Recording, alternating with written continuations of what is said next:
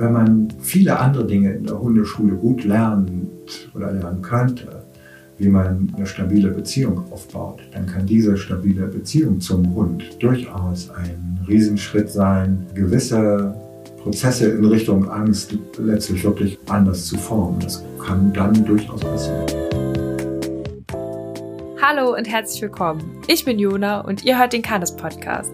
Das hier ist eine kleine Special-Folge für euch und das 15. Türchen des Kannes Adventskalenders auf Facebook. Das heißt, möglicherweise, wenn ihr genauer hinhört, könnte euch hier etwas Relevantes auffallen. Für diese Folge habe ich mich in die Tiefen des Internets begeben und recherchiert, was es denn im Internet für gängige Tipps zum Thema Silvester mit Hund gibt. Und um das jetzt aufzuklären, wie sinnvoll die wirklich sind, habe ich mir Michael Greve persönlich eingeladen und bin gespannt, was er dazu zu sagen hat. An dieser Stelle noch ein kurzer Einschub. Leider gab es bei der Aufnahme ein paar technische Schwierigkeiten, weswegen die Tonqualität eher so mäh ist. Aber ähm, das macht gar nichts, weil dafür ist der Inhalt ziemlich spannend geworden, wie ich finde. Und nächstes Mal sind wir mit normaler Tonqualität wieder am Start. Ich wünsche euch jetzt viel Spaß bei der Folge. Hallo Michael. Hallo Jona. Und zwar wollen wir heute ja über das Thema Silvester sprechen. Mhm. Ich habe dazu auch ein paar Fragen gesammelt und generell vielleicht erstmal, wie feierst du Silvester? Hast du schon einen Plan? Ah, nee, ich habe noch gar keinen Plan. Ich glaube, ich bleibe zu Hause. Und ich glaube, ich mache gar nichts finde ich, glaube ich, auch dieses Jahr ganz gut. By the way, the same procedure as last year, Miss Sophie? Same procedure as every year, James. Same procedure. Also die Leute haben ja jetzt ganz verschiedene Situationen mit ihren Hunden wegen Silvester. Mhm. Vielleicht erstmal zuerst, weil man jetzt einen Welpen zu sich geholt hat und jetzt steht das erste Silvester bevor. Was kann man denn da so vorher noch machen? Also vielleicht kurz vorher, wenn man jetzt, sage ich mal, drei bis fünf Tage vorher hat, ähm, Zeit hat, oder dann ja, so, wenn man jetzt noch mal ein paar Monate vorher Zeit hätte. Mhm. Kann ja auch sein, dass jetzt Leute planen, irgendwie nächstes Jahr ein Welpen zu sich mhm. zu nehmen. Was kann man machen, damit sowas gar nicht erst geschieht wie eine Silvesterangst, so eine manifestierte, sich festgesetzt habende Silvesterangst? Ich glaube, dass man gleich am Anfang sagen sollte, es gibt nicht den einen Weg, der für alle Hunde und alle Menschen und alle Lebenssituationen gleichermaßen zum Erfolg führt. Das würde ich ablehnen zu behaupten. Und es gibt auch nicht diesen einen super Trick. Den gibt es ganz einfach nicht. Wir können dann nachher nochmal, wenn das passt, darüber sprechen, was man alles so letztlich vermarkten kann, über, darüber Hoffnung weckt, um die Ängste seines Hundes oder seiner Hunde irgendwo zu nehmen. Ich finde auch nochmal, bevor ich da wirklich zur antworte, einmal pauschal vorweg Angst vor einer Knallerei, Angst vor lauten Geräuschen, mit denen ich nicht gerechnet habe, die absolut merkwürdig sind in Verbindung bei Silvesterfeierei auch noch mit grölenden Menschen und mit irgendwelchen Alkoholdünsten hier und da. Gerüchen, ja. Gerüchen assoziiert, da liegt Nebel auf der Straße, da geht eine Aura vorweg, da braucht es noch gar nicht mal knallen, da braucht nur irgendwo der Geruch des Knalls von vorhin noch in der Luft liegen und schon ist das, wird das von Hunden so aufgenommen und assoziiert, dass sie sich über diese Gerüche schon in eine Angst bewegen. Ich finde, dass man das wirklich auch in hohem Maße akzeptieren sollte, dass das eine zutiefst normale Reaktion auf etwas völlig Merkwürdiges ist. Und ich kann das eigentlich gar nicht nachvollziehen, dass Leute sich einen Hund wünschen, der nichts merkt. Also jemanden, der den Schuss nicht gehört hat. Vom Jagdhund kann man sich das wünschen und vom Diensthund ist das vielleicht erforderlich bei der Polizei. Mhm. Und da war jetzt deine Frage zum Welpen. Hm. Ich würde Orte um Silvester herum vermeiden, von denen ich weiß, dass Jugendliche dort spontan irgendwie witzig sein wollen und irgendwie sinnlos rumballern. Und ich würde den Welpen schon gar nicht in die Richtung irgendeiner Reizlage dort laufen lassen, aus der heraus irgendwo geknallt werden könnte. Das heißt, mein Welpe bleibt ähm, an der Leine, auf dem Arm, ich gehe daran vorbei, ich packe ihn ins Auto und fahre woanders spazieren. Wichtig ist nur, wie man an der Leine vorbeigeht und wie man auf dem Arm vorbeigeht. Und das müsste vom Halter her, denke ich mal, relativ cool geleistet werden. Also auch auf dem Arm oder an der Leine kann es ja passieren, dass der Knall kommt, der Welpe sich erschreckt und man sagt, Pübi, na, hast dich erschrocken, ne, und alles halt so wild und geht einfach leichten Herzens vorbei. Wenn ich für meinen Hund in der Folge auch jemand sein will, an dem sich der Hund orientiert, dann kann ich bei so einem Knall ganz gut vormachen, dass mich das nicht groß interessiert und ich das als Belanglosigkeit quasi verkaufe.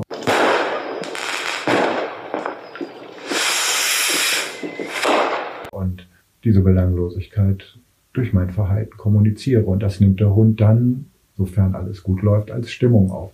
Auch das ist nicht eine pauschal für alle erfolgreiche Methode, aber es ist ein guter Start, auch in der Beziehung seine Souveränität zu kommunizieren. Ansonsten gibt's nicht den speziellen Welpentrick, damit das nicht passiert. Es muss auch beim Welpen noch überhaupt nicht auftreten. Mhm. Da ist noch so viel Erkundung und Neugierverhalten, dass die vielleicht auch auf Knalle, und das ist ja gerade dann das Fatale, die rennen auf einen Knall neugierig zu, sind da und es knallt nochmal und das ist dann nicht so witzig. Also und darum eben abhalten. Aber diese Schussangst oder, oder Knallereiangst, die kann ja dann kommen, auch in Verbindung mit der Pubertät.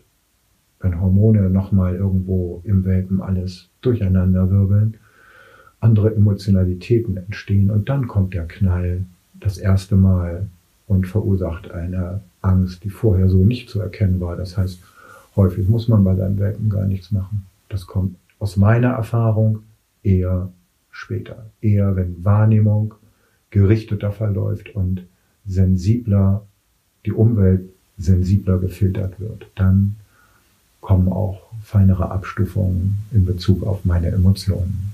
Ja, da gibt's ja natürlich auch ganz unterschiedliche Welpentypen. Ne? Also es gibt einfach Welpen, ja. die vielleicht für jemanden, der sich jetzt noch einen Welpen holen will, aber überlegt, von was für einem Züchter, da schon mal gucken, dass er bei dem Züchter ein paar Sachen mitbekommen hat an Geräuschen und dass er da nicht ähm, gar nichts mitbekommen hat, so dass er auch da nicht so viel Angst vielleicht direkt ja. entwickeln kann. Ja, also die Alltagsgeräusche beim Züchter sind natürlich schon mal eine wesentliche Vorbereitung. Man kann aber auch natürlich ein bisschen was zur Rassenvielfalt sagen und sagen, es gibt empfindlichere Rassen und stabilere Rassen wobei Empfindlichkeit kein Nachteil ist und Stabilität nicht immer von Vorteil ist. Man darf das, finde ich, so oder so nicht verherrlichen. Es muss irgendwo dann letztlich die Sensibilität beim Welpen sein, der für mich gerade gut passt. Hast du Rassen im Kopf, die sehr empfindlich auf Geräusche reagieren? Also ich finde schon, dass Straßenhunde, die mit Sicherheit auch auf gewisse Extremveränderungen in der Umwelt reagieren gelernt haben, dass die besonders darauf reagieren. Aber erstmal innerhalb jeder Rasse gibt es diese Hunde, die Ängstlichkeit zu Silvester ausgeprägt haben. Ich glaube, dass dann wiederum direkt für den Gebrauch gezüchtete Rassen, für den Jagdgebrauch, durchaus noch mehr Chancen haben, ihre Wahrnehmung nicht so sensibel auf dieses Phänomen Silvester ausgerichtet zu haben, dass die ein bisschen stabiler sind und ein bisschen anders damit umgehen. Das kann ich mir von den Gebrauchshunden gut vorstellen. Rassen sind nicht mehr das, was, was sie mal so waren, im Sinne, ich habe eine Rasse und dann weiß ich genau, was mich erwartet, wenn der Hund ausgewachsen ist. Das ist heute so nicht mehr, wenn es überhaupt jemals so war, das weiß ich gar nicht. Mhm. Also bei Hütehunden kann ich mir vorstellen, ähm, dass die eine erhöhte Empfindlichkeit haben, was Geräusche angeht oder auch einen anhaltenden Geräuschpegel, was ja Silvester Nacht durchaus dann der Fall ist. die Tage in der Vorbereitung sind was anderes als die Nacht selber. Es fängt so langsam an und wird ja richtig so eine Welle, die dann zu einer anhaltenden Belastung wird. Und ich brauche nur Shepherds oder so, die haben ja schon manchmal mit einer Großstadt und den Alltagsgeräuschen genug zu tun. Nicht alle, gar nicht, überhaupt nicht, kann man ja nie sagen, aber sie neigen dazu. Ja, also ich kann es bei meinem sagen, ähm, wenn ich den Fernseher laufen lasse und da kommen gewisse Töne oder auch wenn ich am Handy jemanden habe, den er kennt, dann macht er sofort seinen Kopf schief und kriegt es mit, während mein Straßenhund-Mischling daneben liegt und es nicht mitbekommt. Ja, der hat eine andere Wahrnehmung, ja. ja. Das ist so. Und trotzdem hat mein Straßenhund Probleme an Silvester und mein Hund, den ich seit Welpenaltern hatte, nicht. Ja, aber ich glaube, das ist ein Vorteil auf der Straße, ganz einfach diese Sensibilitäten zu haben, weil wer auf der Straße den Schuss nicht hört, Mhm. ist tot. Und darum ist es einfach fundamental verankert. Und ich finde das nicht schlimm. Man muss da ja nur mit umgehen lernen. Die Hunde kennen sich nicht anders. Auch in Rumänien wird geballert. Es sind fürchterliche drei Tage im Leben dieser Hunde. Drumherum sind dann 362 nette Tage. Und ich finde, das ist ein Verhältnis, wenn es um Ängstlichkeit geht, mit dem man leben könnte. Ich finde, vielen Menschen geht es um Silvester wahrscheinlich auch nicht viel besser Ja, mit dieser Merkwürdigkeit. Das Ja. glaube ich auch. Also Angst auf die Straße zu gehen, Angst auf der Straße mit irgendwelchen Böllern beworfen zu werden, Angst von Krieg alkoholisierten. Leuten irgendwie angegriffen und beleidigt zu werden oder tätlich angegriffen zu werden. Genau, die Kriegsgeneration oder die Leute, die jetzt irgendwo ähm, hier immigriert sind und irgendwo Kriegserfahrung haben, was sollen die denn alle denken? Also man weiß ja, dass gewisse Flüchtlingskinder Ja. Silvester sich in der Küche unter den Küchentisch legen, weil sie denken, es ist ein Bombenangriff. Also Ich hatte die konkrete Situation mal. Ja, ich bin mit zwei Flüchtlingskindern, die noch nicht lange in Deutschland waren, ähm, im Park gewesen. Es war drei Tage vor Silvester und plötzlich werfen den Jugendlichen Böller vor die Füße. Und meine intuitive Reaktion war, ich bin sofort diesen Jugendlichen hinterhergerannt, habe die angeschrien. Einfach nur mit die Kinder wissen, da kümmert sich jetzt gerade jemand Ja. drum in dem Moment und es ist nicht in Ordnung. Ja, Und ja, hab denen gesagt, das ist alles nicht schlimm und so, dass die das verstehen. Aber also die waren das erste Mal, seit die von der Flucht kamen, sind die mal ein Stück von ihren Eltern weggerannt ja, und wir haben mal wieder Mut gekriegt und genau in dem Moment schmeißt denen jemand Böller vor die Füße. Das war echt richtig fies. fürchterlich. Ja, den Tierschutzhund, wie kann man da, wenn man jetzt noch gar nicht weiß, was der erlebt hat und man weiß, Silvester kommt, kann man das vorher irgendwie schon rauskriegen, ob der Ängste hat, wie der reagieren wird, ob man vielleicht einen Urlaub auf, keine Ahnung, einer Insel in Norddeutschland buchen sollte, wo nicht geböllert wird wegen den Reddächern oder Ja. sollte man sagen, ich fahre direkt mit dem in den Wald oder kann man sagen, hm, ja, weiß ich jetzt nicht, mal gucken. Ich kann ja doch noch auf eine Party Ja. gehen. Also nehmen wir mal an, ich besorge mir einen Hund aus einer Tierschutzsituation und weiß nicht, wie der so tickt. Ich hole mir den im Februar, habe jetzt ähm, den ganzen Rest des Jahres und irgendwann kommt Silvester. Ich glaube, dass man schon hier und da Informationen bekommt im Alltag. Trotzdem ist Silvester etwas anderes als laute Geräusche, die dem Alltag zuzuordnen sind. Wenn ich es nicht genau weiß, ich werde schon merken, am 28. wird angefangen irgendwie zu knallen, vielleicht hier und da auch schon früher, 28. Dezember. So, aber vereinzelt noch, da mal, da mal, da mal. Dann wird man schon merken, ob der Hund diese vereinzelte Knallerei irgendwo ängstlich annimmt oder nicht. Ich würde in jedem Fall Hunde, von denen ich nicht weiß, welche Reaktion sie zeigen bei einer Extremsituation, die Angst betrifft. Ob sie sich zu mir flüchten, dem Halter, oder ob sie Augen zu machen und durchlaufen, durch ihre Angst hindurch einfach weglaufen und laufen, laufen, laufen, was es jedes Jahr zu Silvester von vielen Hunden gibt, nicht nur von Tierschutzhunden. Die hauen dann ganz einfach ab und hecheln dabei. Die liegen dann unter irgendeiner Hecke und zittern da die Nacht und den nächsten Tag zu Ende, bis sie dann irgendwo gefunden werden und irgendwie versorgt werden. Fürchterlich schlimm, scheußlich. Könnte man vermeiden, wenn man das ernst nimmt mit der Angst. Und die meisten Leute nehmen das dann ernst. Aber manchmal bleibt ja auch aus Versehen einfach die Tür auf. Und es gibt auch Hunde, die würden dann aus dem Haus rauslaufen und weglaufen, weil sie sich übers Weglaufen versichern.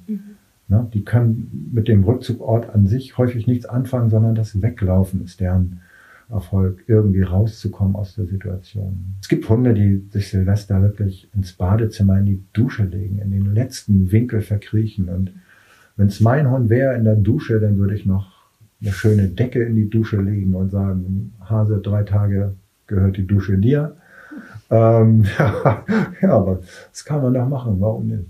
Mhm. Ich kann es sowieso nicht reparieren, so ohne weiteres. Wir können ja gleich nochmal sprechen, was man alles machen kann, was Erfolg hat Mhm. und nicht, was alles Hoffnung bereitet und nicht. Ähm, man kann auch ganz einfach lernen, damit umzugehen und vielleicht auch jemanden mit seiner mit seinem Defizit hier stehen zu lassen, mhm. anstatt zwölf Jahre dran rumzurüdeln ähm, und einfach im Grunde genommen die Angst ja auch immer mehr bewertet zu haben. Also es kann auch kontraproduktiv sein. Es kann auch kontraproduktiv sein. Ja. Genau, wir hatten ja jetzt den Welpen, den Tierschutzhund, ähm, so und jetzt beim erwachsenen Hund, wenn der schon, man weiß, der ist ängstlich, man hatte ein Silvester und vielleicht wird es jedes Silvester schlimmer. Mhm.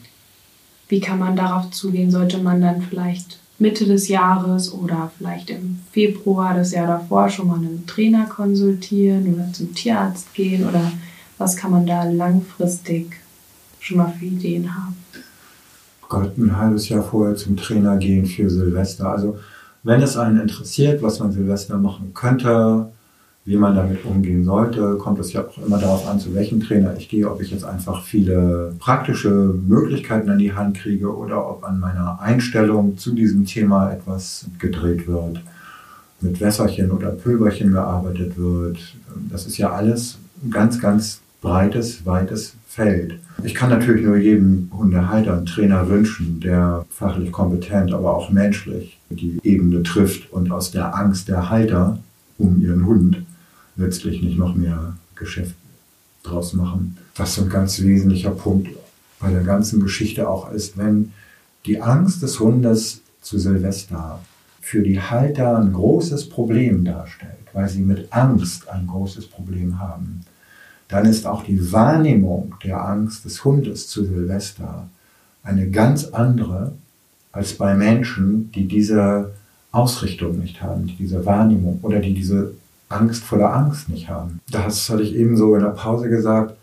Es ist manchmal wirklich von Vorteil, weniger Wahrnehmung zu haben, also weniger zu merken. Dann stelle ich gewisse Weichen nicht. Das kann man nur schlecht verkaufen. Das lässt sich nicht vermarkten oder patentieren. Aber diese Gelassenheit oder, oder, oder Festigkeit zu haben in einer Situation, wo der andere Angst hat, ist für mich die einzig wirklich kompetente, glaubhafte Beziehungshilfe. Nicht, dass dann die Angst gleich weggeht, aber sie verliert sich nicht im Bodenlosen. Und das ist schon, finde ich, ein relativer Unterschied. Also ich kann nur noch mal sagen, die meisten Hunde kennen sich und ihre Angst und haben keine Vergleichsmöglichkeit zu einer Zeit ohne Angst. Und insofern können die, auch wenn die Angst sich in dem Moment zeigt, ja langfristig mit der Angst umgehen, sonst würden sie ja nicht älter werden. Und sie kriegen dadurch auch nicht einen Schaden. Den haben sie ja schon. Mhm. So. Ja. ich weiß auch gar nicht, ob sie einen Schaden haben oder ob sie eben ausgeprägt normal auf schwachsinnige Verhaltensweisen der Gesellschaft reagieren. Mhm. Und Tipps gibt es ganz, ganz viele, was man so machen kann. Genau, da können wir ja vielleicht mal, ich habe so ein bisschen rumgegoogelt, was so das Internet sagt, was man machen sollte. Und ja, ich würde gerne mal deine Meinung dazu hören, was mhm. du zu diesen Tipps sagst. Also den ersten Tipp, den hast du eigentlich selber schon gegeben, nämlich die Tage vorher vielleicht mal lieber an der Leine lassen, die Tage ja. danach auch. Also es ist eher, eher so ein Management-Ding, einfach genau. auf die Sicherheit gucken. Ja. Es gibt Schleppleinen, die sind in Ordnung und einfach mal an der Leine lassen. Dann ein Tipp, der wahrscheinlich so gang und gäbe ist, Rollläden runter oder Vorhänge zuziehen und ganz laut Fernseher an oder ganz laut Musik anmachen. Was würdest du dazu sagen? Es gibt Leute in extremen Wohnlagen, wo der Wahnsinn unmittelbar vor der Tür passiert natürlich. Und da kann ich mir natürlich Rollläden runterlassen, vorstellen, ähm, als Lärmschutz zusätzlicher Art. Trotzdem wird dadurch die Angst nicht weggehen, aber man macht dann erstmal die Geschichte dicht. Aber dass das nun ein pauschaler Rat sein könnte, die Sache in den Griff zu kriegen, das stimmt nicht. Also wenn man jetzt in weiß nicht, Frankfurt Mitte wohnt und weiß, sein Hund hat ein Problem damit, dann kann man das in der Situation machen. Aber es ja. ist halt keine insgesamte Lösung. Es wird sich nicht wirklich was dran ändern. Man hat nur das Gefühl, dass dieser, oder häufig das Gefühl, denke ich mal, dass dieser Aktionismus irgendwo auch eine den Halter beruhigende Tätigkeit vortäuscht. Aber kann es nicht schon, also dass die Hunde das nicht sehen und ich meine, den Geruch haben sie trotzdem. Den Geruch kriegen sie, die Aura liegt über allem. Mhm. Der Mensch guckt ja auch den Hund permanent an, wenn die Rollläden runter sind, mit der Frage im Hirn, und wirkt meine Maßnahme schon? Hast du immer noch Angst? Also diese Frage wird ja, wird ja mit Blicken gestellt. Und je mehr ich diese Frage mit Blicken meinem Hund stelle, desto mehr wird er wahrscheinlich seine Angst manifestieren. Ja. Äh, Hast du Angst? Hast du Genau, jetzt Angst? Hast du genau, jetzt genau, Angst? Und genau der sagt, äh, ja, so, so langsam kriege ich die Angst. Genau. Also es heißt, ja, kann man ausprobieren, aber worauf es wirklich ankommt, ist die Angst nicht zu verstärken. Ja, aber auch da, wir werden die Angst irgendwo verstärken. So perfekt sind wir alle nicht. Das ist lerntheoretisch jetzt leicht darzustellender Vorgang, irgendwas nicht zu verstärken, aber im richtigen Leben. Der kleine Blick reicht. Unsere innere Aufgeregtheit, all die ganzen Dinge sind Verstärker. Und Mhm. die Leute sind komisch auf der Straße, es riecht, das sind alles Dauerverstärker. Wie will ich da über eine kleine Kunst an mir irgendwie das Patentrezept entwickelt haben. Das ist völliger Blödsinn. Wenn es eine wirklich umfassend gut greifende Lösung für das Silvesterproblem gäbe, würde ich davon wissen. Und dann würde ich das mit Sicherheit anwenden und auch anderen Leuten empfehlen. Und Dann nächste Idee wäre ab ins Auto, den Hund ins Auto und dann in den Wald fahren. Oder auf die Autobahn rumfahren zu der Zeit. Wenn man, also Ja. alternativ natürlich auch einfach in Urlaub fahren. Es gibt ja auch Gebiete, wo nicht geböllert wird. Allerdings muss man jetzt sagen, wegen Corona ist natürlich gerade schwierig, jetzt mal nach Dänemark oder so. den Ort zu vermeiden, irgendwo hinzufahren, wirklich, wo definitiv nicht geknallt wird. Das wäre gut, aber wer kann das? Wo kriegen wir das? Und jetzt zu Corona-Zeiten wird die Welt ja immer dichter ähm, und immer voller vor allen Dingen. Das ist unendlich schwierig. Also ich könnte mich noch mit meinem klitzekleinen Wohnmobil irgendwo tatsächlich auf so einen Waldparkplatz begeben und dort die Nacht verbringen. Das ginge, ja. Da wird dann nicht geknallt, aber habe ich diese Ausweichmöglichkeiten nicht, dann kann ich davor auch nicht weglaufen. Dann ein Kong- oder ein Kauartikel für die Zeit anbieten, dass das Kauen soll eine beruhigende Wirkung haben. Das kann bei einigen Hunden auch gut klappen, dass man ihnen so einen Kalbsknochen gibt. Also ich würde dann auch sagen, dann muss es was richtig Großes sein, was lange dauert. Ist die Frage, ob das die ganze Silvesternacht durchreicht. Wer wirklich Angst hat, und das ist der Unterschied jetzt wieder, auf den es ankommt, wer wirklich Angst hat, wird nichts fressen. Der wird seiner Angst entsprechen wollen und abhauen wollen oder, zu, oder einfrieren oder je nachdem, was für eine Reaktion da kommt, gibt ja unterschiedliche. Bei unsicheren Hunden, Ja. die wieder in die Sicherheit zu bringen, da kann man sagen, na kleiner, hier hast du einen Knochen, knabber mal ein bisschen rum, alle sind normal, alle sind entspannt. Keiner guckt dich an, wenn du knabberst und fragt dich, ob es jetzt schon wirkt und deine Mhm. Angst weg ist oder deine Unsicherheit. Ja, das sind auch wieder diese ungeschickten Verstärker. Ja. Mhm. Schlimm finde ich das, wenn man jetzt zehn Tipps hat und jetzt wird es Silvester und man probiert in der Silvesternacht alle diese zehn Tipps am Hund aus, um zu gucken, was passiert. Ob es dann nicht wirklich sinnvoller ist, die Badezimmertür zuzumachen, der Hund liegt in der Dusche, da hat er seine Decke, ähm, kann ja auch Licht anlassen, kann es gemütlich machen da ähm, und fertig. Oder man holt ihn rein in sein Bett, in das er sonst vielleicht nicht darf und da geht es ihm gut, da kann er sich unter der Decke verstecken. Kann man doch alles machen, ist doch völlig okay. Dann war nächste, der nächste Tipp, den Hund festhalten, dass sozusagen durch die Berührung, wenn ein Hund das natürlich möchte, dass er gerne berührt wird, so ein bisschen gehalten wird und Oxytocin ausgestoßen wird durch die Berührung. Dann das dazugehörig stand öfters als Tipp, den Hund auf jeden Fall trösten. Wenn man wirklich total sicher ist, in sich sowas von gesettelt ist, was die Angst des Hundes angeht und man hat damit kein Problem und ist wirklich sicher, dann kann man seinen Hund trösten. Ich glaube nicht, dass man dadurch die Angst wegbekommt, aber ich glaube, dass man da durchaus ein gutes Gefühl rüberbieten kann. Und vielleicht sind es ja kleine Schritte, die sowas geht, aber ich muss wirklich cool sein. Dann hat mein Trösten auch cool und warm. Und dann hat mein Trösten auch eine Wirkung. Gucken, was für ein Typ man ist, bevor man solche Tipps dann umsetzt. Und dann lieber nichts machen. Also man kann sich das dann vielleicht so ein bisschen so vorstellen wie bei Menschen, wenn man jetzt jemanden, der gerade Angst hat in einer Situation und man hingeht und sagt, oh je, hast du Angst, was kann ich für dich tun, brauchst du noch etwas, ist es jetzt schlimmer geworden, ist jetzt, dann verstärkt man das eher. Ja. Und wenn man sagt, ich bin da, ich halte dich fest, aber ich genieße trotzdem das Feuerwerk, guckst parallel Genau. an oder schreib mit Leuten irgendwie, wünsch denen alles Gute im neuen Jahr oder sprech mit anderen oder so, dann Ja. kann man da schon was rüberbringen. Ja. Wenn man diese Art hat, kann man auch trösten. Vielleicht kann man das in der Hundeschule lernen. Einen Kurs trösten. Ich finde, wenn man viele andere Dinge in der Hundeschule gut lernt oder lernen könnte, wie man eine stabile Beziehung aufbaut, dann kann diese stabile Beziehung zum Hund durchaus ein Riesenschritt sein, gewisse Prozesse in Richtung Angst letztlich wirklich anders zu formen. Das kann dann durchaus passieren. Ja. In einer guten Beziehung laufen Ängste mit Sicherheit nicht so inflationär ab. Ja, das ist sehr spannend, finde ich. Und das habe ich auch selber festgestellt nach der praktischen Woche, die ich gemacht habe. Davor hat mein Straßenhund zum Beispiel auf gewisse Geräusche drin in der Wohnung sehr stark reagiert, wie die Spülmaschine, die zu einem gewissen Zeitpunkt ein komisches Ja. Strudelgeräusch gemacht hat. Ja, ja. Und ähm, nach der praktischen Woche hat er einfach so von heute auf morgen nicht mehr darauf reagiert, weil er irgendwie wusste, die Jona, die wird schon wissen, was für Geräusche hier okay Mhm. sind. Mhm. Das war der Wahnsinn. Mhm. Nicht, dass das jetzt für jeden Hund die Lösung ist oder dass es so einfach immer gehen muss, aber da kann schon manchmal mehr passieren, als man denkt, glaube ich. Auf jeden Fall. Nächster Tipp. Missachte deinen jammernden Hund nicht. zwischen Missachtung und Nichtbewertung, finde ich, liegt auch nochmal ein Unterschied auch in den Worten versteckt irgendwie. Wirkliche Angst ist ein bisschen weg von Jammern.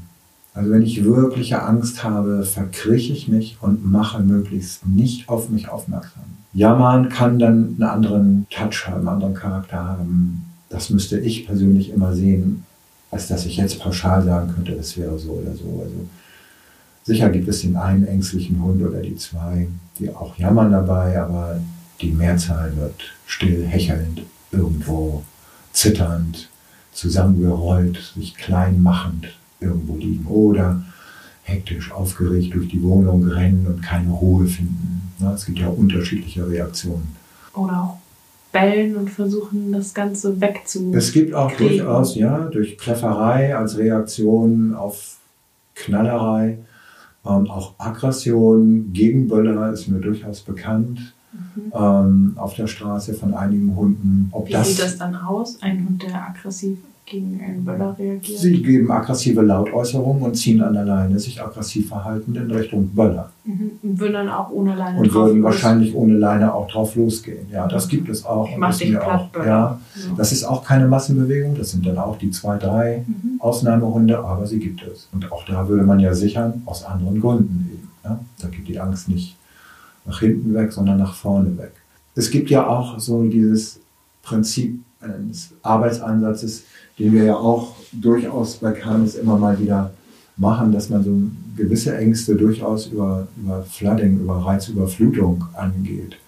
Man könnte natürlich auch sagen, man geht mit dem Hund ins Zentrum der Knallerei und lässt ihn das durchleben und guckt, was da am Ende bei herauskommt. Das entspräche letztlich dieser Flooding-Situation. Wäre aber, und da sind wir uns, denke ich, auch bei Canis alle einig, wäre aber, was Silvester angeht, relativ sinnlos und fürchterlich, weil man kann das ja im Verlauf des Jahres gar nicht wieder üben und gucken, ob es was gebracht hat. Und man müsste viel mehr mit dieser Situation nach einem Flooding-Prozess äh, Kontakt haben, um die Wirkung oder die Auswirkungen von Flooding auch wieder positiv belegen zu können. Hier ist es dann aber wieder 362 Tage weg, Mhm. das Erlebnis. Bis es am 28. Dezember halt wieder anfängt. Und das ist, ich finde, das ist eine fatale Geschichte. Hier den Hund reinzuziehen in eine Angst, ihn das durchleben zu lassen, richtig auf dem Höhepunkt, das würde ich ablehnen. Mhm. So, und Ist ja auch, wenn jetzt Canis von einem Flooding-Prozess ausgeht, dann ist es ja auch in einer gut angeleiteten Situation von einem Trainer, Ja, der genau weiß, an welchem Punkt was mit Ja. welchem Hund gemacht werden kann, Ja. weil es eine schwierige Geschichte ist, das gut anzuleiten. Ne? genau so. Und auf der anderen Seite, wenn man überlegt, die ganzen Tierschutzhunde, die hierher kommen und eigentlich erstmal ein Flooding nach dem nächsten bekommen, wenn sie einfach nur auf die Straße gezogen werden. ja, genau. Ja, jede Therapie ist nur so gut wie der Therapeut. Dann nächster Tipp. Jetzt sind wir bei den Mittelchen. Mittelchen. Mittelchen. CBD-Öl. CBD-Öl, Cannabis, kann nicht schlecht sein. Ähm, ich kenne nur ein paar Leute, die jetzt da irgendwie ihre Erfahrung gemacht haben, haben Positives berichtet und ähm, ich kann mir das gut vorstellen. Auch wieder keine Massenbewegung. Bei dem einen dockt das an, bei dem anderen dockt es nicht an. Manchmal beruhigt es auch, etwas zu tun von Halterseite her. Ja. Ähm, und ein beruhigter Halter, der irgendwas geben konnte, ist ja auch schon wieder eine große Bereicherung Zusammen für die Situation. Bachblüten rein, Genau, mit seinem auch zu, Hund. genau, genau.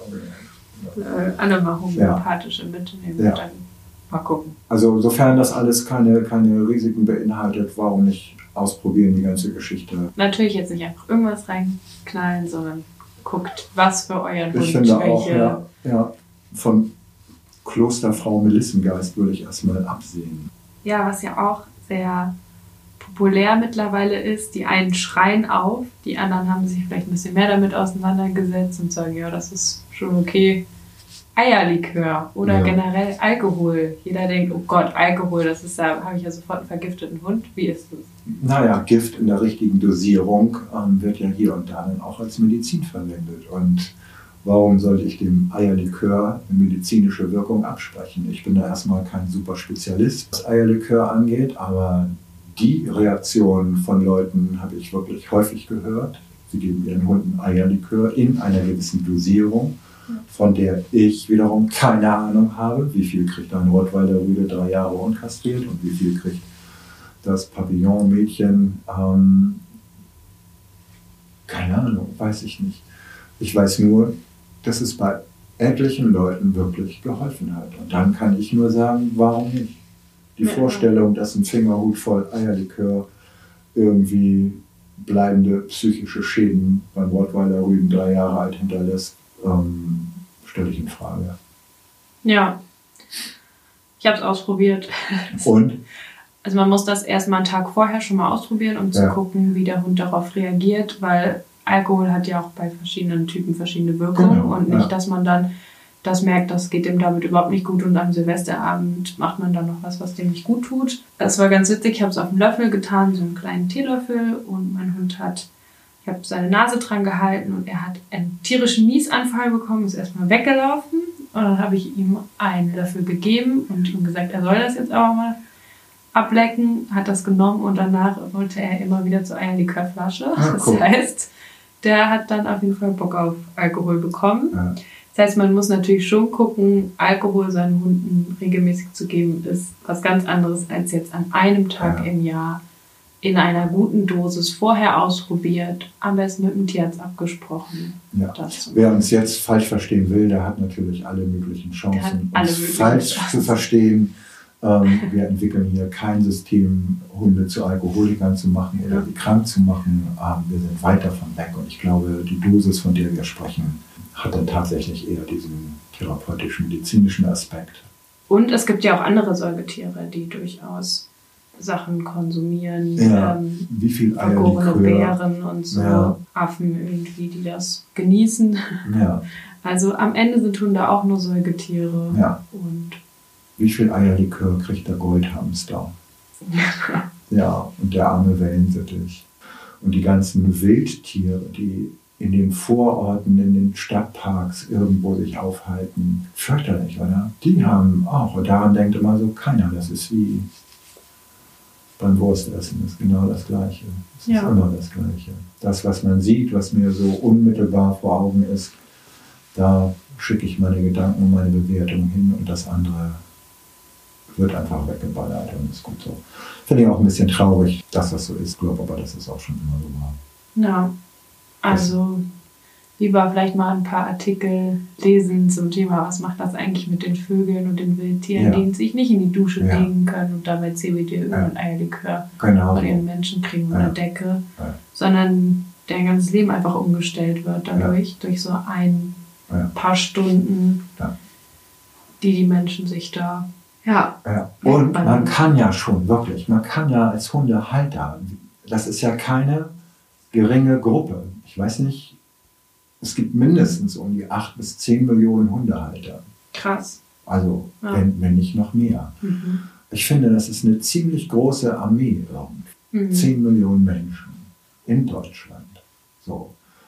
Und wenn ich mir jetzt vorstelle, die alleine knallen schon mal nicht mehr, denn es gibt auch viele Knaller, ähm, die Hunde haben. Dann, wenn die Hundehalter schon mal wieder so solidarisch wären und sagen würden, wir knallen alle nicht, Mhm. dann gibt es mit Sicherheit ähm, Straßen, in denen schon mal wesentlich weniger Lärm ist und wesentlich weniger Umweltschutz, technische Verschmutzung in die Luft geblasen wird.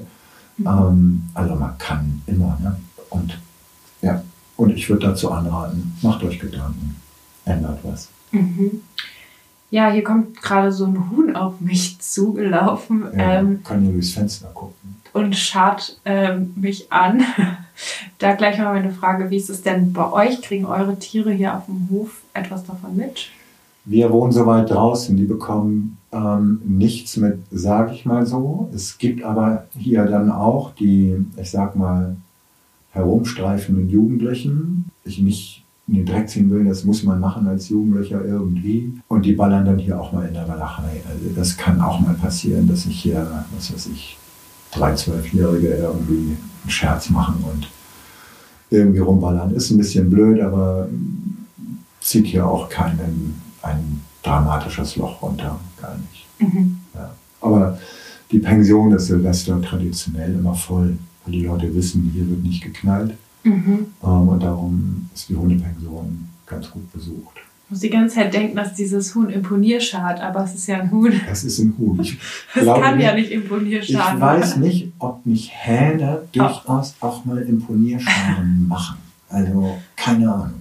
Ah, Bewegung ist auf jeden Fall sehr ähnlich. Mhm. Eierlikör, CBD-Öl und dann gibt es noch solche eng anliegenden Geschichten wie diese Thunder Shirts oder so nennt man die, glaube ich. Mhm. Also eigentlich im Grunde, dass durch die Enge eine Beruhigung eintritt Mhm. und du einfach deinem Hund was sehr eng anliegendes Mhm. drum wickelst. Ja.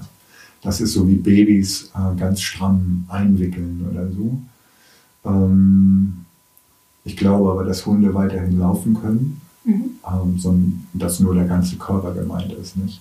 Ich kenne das selber nicht bei Hunden. Ich muss ja auch nicht alles kennen. Kann mir auch da im Einzelfall eine Wirkung vorstellen, weil es halt ganz einfach ein eng anliegendes Gefühl am Hund ist, was durchaus eine beruhigende Wirkung haben kann. Ich glaube auch, dass manche Kinder ja so zur Ruhe gebracht worden sind, sonst hätte man es nicht gemacht. Aber das geht mit Sicherheit auch anders als stramm einwickeln. Ob man das jetzt ausprobiert, weiß ich nicht. Ich würde nur sagen, jetzt nicht irgendwie, wir haben ja schon jetzt irgendwie fünf, sechs Tipps hier angesprochen. Mhm. Und jetzt stell dir mal vor, jemand macht Silvester nur diese fünf, sechs Dinge. Mhm. So, CBD-Öl, Eierlikör, wirkt nicht. Man will ja die Wirkung auch immer gleich haben. Mhm. Dann kaufen wir dieses Thunder-Shirt, wirkt auch nicht. Was jetzt? Also, ist ja die Höllennacht auch noch in Anspannung, was die Halter angeht. Also, Mhm. was für ein Stress für alle dann. Dann lieber ähm, erstmal den Stress bei sich selber senken. Das riechen die Hunde ja auch schon Ja. vorher. Ne? Ja. Also Hunde sind da Und nicht ich nur die Stimmung zu übertragen, auch der Geruch der Ja. Menschen, wenn sie Stress haben. Und Am 27. Dezember gucke ich schon als Halter häufig, wie guckt mein Hund, weil morgen ist es ja soweit. mhm. Morgen fangen die ersten an zu knallen. Und in dem Moment, wo der Hund merkt, ah, warum guckt er so komisch? So komisch guckt er jedes Jahr. Mhm. Ah, vielleicht falle ich schon vorher in die Ängstlichkeit durch diese Projektion der Halter auf ihren Hund. Mhm. Ein Tipp, der damit zusammenhängt, wir haben ja schon das Thema Stress ab angesprochen. Mhm. Stress in den Vortagen abbauen, Mhm. sodass du sozusagen an Silvester der Hund eine niedrige Stresskurve hat, die dann nicht zu hoch ansteigt. Mhm. Macht das Sinn? Ich weiß nicht, wie man unbedingt den Stress abbauen will. Durch lange Spaziergänge, durch entspannt und wie auch immer. Yoga mit Hund, durchaus im Einzelfall eine wirkende Geschichte, kann ich mir vorstellen. Aber für mich ist das wieder zu viel indirekte Bewertung dieses Problems und damit in den allermeisten Fällen mit Sicherheit kontraproduktiv. Das heißt, lieber einfach den normalen Spaziergang wie sonst auch Ja. machen Oder wenn man Lust hat, darf man auch länger spazieren gehen, Ja. aber nicht sagen, Nein. gleich kommt es. Nein. Dann mache ich jetzt den Ja. Beispiel. Und dann denkt der Hund ja auch, was ist denn jetzt Ja. los? Gegenkonditionieren. Also zum Beispiel, man guckt sich jetzt irgendwie ein Video an, wo immer ein Knall kommt und bei jedem Knall gibt man einen Keks. Wird nicht funktionieren, weil das Video und der Knall der gleiche Knall ist wie im, im Fernsehen bei Tatort. Da schlafen die Hunde in der Regel ruhig weiter, weil das die gar nicht groß interessiert. Diese ganzen Desensibilisierungs-CDs und Kassetten, was auch Gewitter angeht oder andere laute ähm, Geräusche, die haben und die, die funktionieren einfach nicht, weil um die Geräusche herum immer noch eine Aura ist, die ich quasi mithaben müsste, um dann zu desensibilisieren. Und ein Silvesterknall in echt nebenan ist was völlig anderes als ein Silvesterknall auf einer CD. Aber Ja. ich glaube, es kann trotzdem funktionieren. Und zwar aus dem Grund, wenn du als Halter dir Knallgeräusche auf YouTube anhörst und von dem Trainer gesagt bekommst, dabei musst du ruhig und cool bleiben. Dann weiß der Halter in dem Moment, jetzt bin ich, also kann dann vielleicht wirklich ruhig und cool bleiben, weil er selber noch nicht in dem Silvestermodus ist, sondern schon vorher ist. Und dadurch lernt der dabei, also der Halter konditioniert sich eigentlich selber, Ja, genau. ja, seine Stimmung nicht so sehr zu übertragen. ja, ja. Und vielleicht, also kann der Halter lernen, sich abzugrenzen, dadurch, dass er sich diese Videos anguckt. Ja. Und der Hund müsste eigentlich gar nicht dabei sein. Wenn man das den Leuten beibringt, bei dieser Knallerei über CD cool zu bleiben und ruhig zu sein und irgendwie das zu posen, das kann man dann auch wieder einfacher haben, indem man den Eierlikör nicht dem Hund gibt, sondern selber trinkt und sich in eine dreitägige Gemütsverfassung bringt, die glaubhaft entspannt ist. Dann war noch ein Tipp, Gesundheit des Hundes prüfen Mhm. vorher. Mhm. Also gibt ja durchaus Hunde, die zum Beispiel durch die Schilddrüse sensibler auf Geräusche Mhm. sind und so, dass man, man weiß, man hat jetzt einen Hund, der ist irgendwie, keine Ahnung, sechs Jahre alt, das wird jedes Jahr schlimmer, ob man da mal Blutwerte checken lässt. Kann man machen, finde ich auch. Das kann man aber auch so mal machen, wenn man irgendwie das Gefühl hat, das wird ja sich nicht nur zu Silvester äußern, sondern auch irgendwo anders. Stumpfes Fell, Aggression nehmen zu oder gar nicht mehr, wie auch immer. Dass man seinen Hund einmal durchchecken lässt, ja, das kann man gut machen. Three, two, one.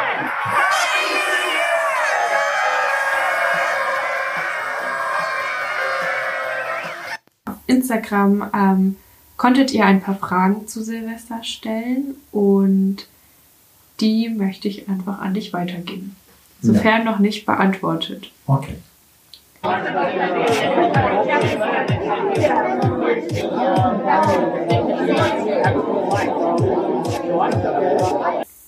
Erstes Silvester für den Hund. Wie verhalte ich mich richtig? Haben wir eigentlich beantwortet. Ja, oder? das haben wir beantwortet. Geh da mal ganz entspannt ran, sehr locker und wohlwollend.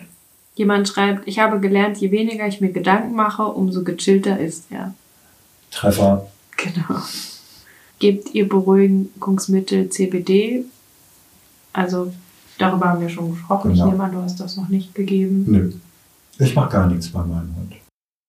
Ob und wenn ja, wie kann man den Hund vorher schon mal an Böllergeräusche gewöhnen? Mit ganz kleinen Böllern anfangen, jeden Tag dreimal in der Mitte des Spaziergangs Ja. und dann jeden Tag die Böllergröße steigern. Im Grunde genommen, ich würde es nicht machen. Ja. Ich würde diese drei Tage wirklich als Ausnahmetage sehen. Ich kenne die Geschichte, das wird auch ein Einzelfall sein, dass jemand seinen Hund an Böller gewöhnt hat. Ähm, der wiederum hat Spaß an Böllern gefunden und war nachher nicht mehr davon abzuhalten, eben aus Freude ähm, zu Böllern zu laufen, um sie dann zu apportieren. Das war ein Labrador. Also die sollen dann lieber keinen Spaß an Böllern haben, ähm, weil die zu merkwürdigen Sachen neigen. keine Böller essen und ab apportieren für Genau. Labrador, bitte. Ja, vielleicht nochmal zum Schluss, jetzt, wenn es Leute gibt, die Hunde haben, wo es wirklich ganz extrem wird und die es Mhm. vielleicht auch vorher gar nicht so sehen konnten. Ja. Das heißt, die haben jetzt einen Tierschutzhund irgendwie in weiß ich nicht, Offenbach, Frankfurt in der Innenstadt und es wird wie wild geböllert und Ja. der Hund klappt total zusammen. Der hechelt nicht nur, der zittert nicht nur, sondern vielleicht kotet der oder uriniert unter sich Ja. und man merkt, das geht nicht mehr. Ja. Was soll man da machen? Das gibt es auch. Das ist Gott sei Dank super, super selten. Ich denke, man sucht dann, wenn der Hund kollabiert ist, wirklich, wenn man sich nicht anders zu helfen weiß, die Tierklinik auf, die auch Silvester geöffnet haben sollte, und holt sich dann dort die kompetente Unterstützung, die man braucht. Aber auch dieses Kollabieren ist ja, also die Hunde werden irgendwann daraus wieder aufwachen rein theoretisch ist jetzt der Hund ohnmächtig geworden und wird irgendwann aus seiner Ohnmacht erwachen wieder. Und Also der Körper schaltet sich durch diese vielen zu starken Reize einfach irgendwann runter, blockiert, Ruhezustand genau, und und blockiert total. Es ist nur super selten, das ist das Schöne an der schlechten Sache. Mhm. Also im Notfall Tierklinik ich anrufen, die sagen, werden ja. sagen, was ihr machen müsst, wenn was sagen, ja. passiert. Ja. Und, Und wenn man da zum Beispiel einen Hund hat, von dem man weiß, dass das vorher so ist, Mhm. ja, und wo ich mir vorstellen könnte, dass, dass dieser Zusammenbruch, den der Hund dann hat, im Verhältnis steht zu einem wirklich konkreten Sedieren des Hundes, dann kann es ja sein, dass man vorher vom Tierarzt sich auch Möglichkeiten besorgt, den Hund so zu beruhigen, dass er wirklich nichts wahrnehmen kann von dieser Geschichte. Da kenne ich mich aber nicht aus. Für sowas gibt es halt Tierärzte und da kann ich nur jemanden oder jedem wünschen, dass er dann auch an einen korrekten, kompetenten Tierarzt gerät, der da die richtigen Entscheidungen trifft. Ja, dazu vielleicht nochmal was. Es gibt Mittel, die von Tierärzten vor allem früher verschrieben worden sind. Ähm, wie gesagt, ich bin auch keine Fachkompetenz, kenne da jetzt nicht die genauen Mhm. Namen der Mittel. Da müsstet ihr euch informieren. Aber diese Mittel führen dazu, dass der Hund sehr platt ist, total ruhig ist, aber innerlich alles trotzdem genauso erlebt. Und das bringt nichts. Der Hund Nein. sieht dann nach außen ruhig aus, aber hat genau dieselben Erfahrungen Ja. merkt aber auch, dass er selber nicht flüchten kann. Das heißt, Ja. es wird eher das Erlebnis nochmal verstärken fürs Ja. Jahr danach. Ja. Und da wirklich aufpassen, wenn man zu Mitteln greift, was das für eine Wirkung ist und ob ihr dann einen Tierarzt habt, der da wirklich Bescheid weiß. Ja. Ja, dann hoffe ich, dass ihr alle jetzt gut ins neue Jahr starten könnt und dass es euren Hunden in der Zeit gut geht, ihr entspannt bleibt und dann hören wir uns in der nächsten Folge wieder. Vielen Dank für das Gespräch. Ja, sehr gerne. Von mir auch schönes neues Jahr 2021 Mhm. ähm, und bleibt gesund. Ja, und das war's auch schon wieder mit unserem Silvester-Special. Ich hoffe, ihr kommt gut durch den Dezember, durch den Lockdown und auf das 2021 kein weiteres 2020 wird. Wir hören uns dann schon bald zu einer nächsten Folge zum Thema Welpen wieder, wenn es heißt Hundeexperten und Expertinnen ausgefragt. Wie immer dürft ihr euch gerne bei uns melden, wenn ihr Feedback zum Podcast habt. Es ist wirklich immer toll zu hören, wenn ihr uns schreibt, dass der Podcast euch in dem ein oder anderen Punkt total zum Nachdenken angeregt hat. Ihr erreicht uns da auf Facebook unter Canis, auf Instagram unter Canis-Kynos und mich persönlich auf dem Instagram-Kanal Jona und die Hunde. Für mehr Informationen zu Veranstaltungen und Angeboten sowie zur Suche nach einem Canis-Absolventen, nach einer Canis-Absolventin als Trainer oder Trainerin, schaut gerne mal nach unter canis-kynos.de. Bis dahin, bleibt gesund. Tschüss!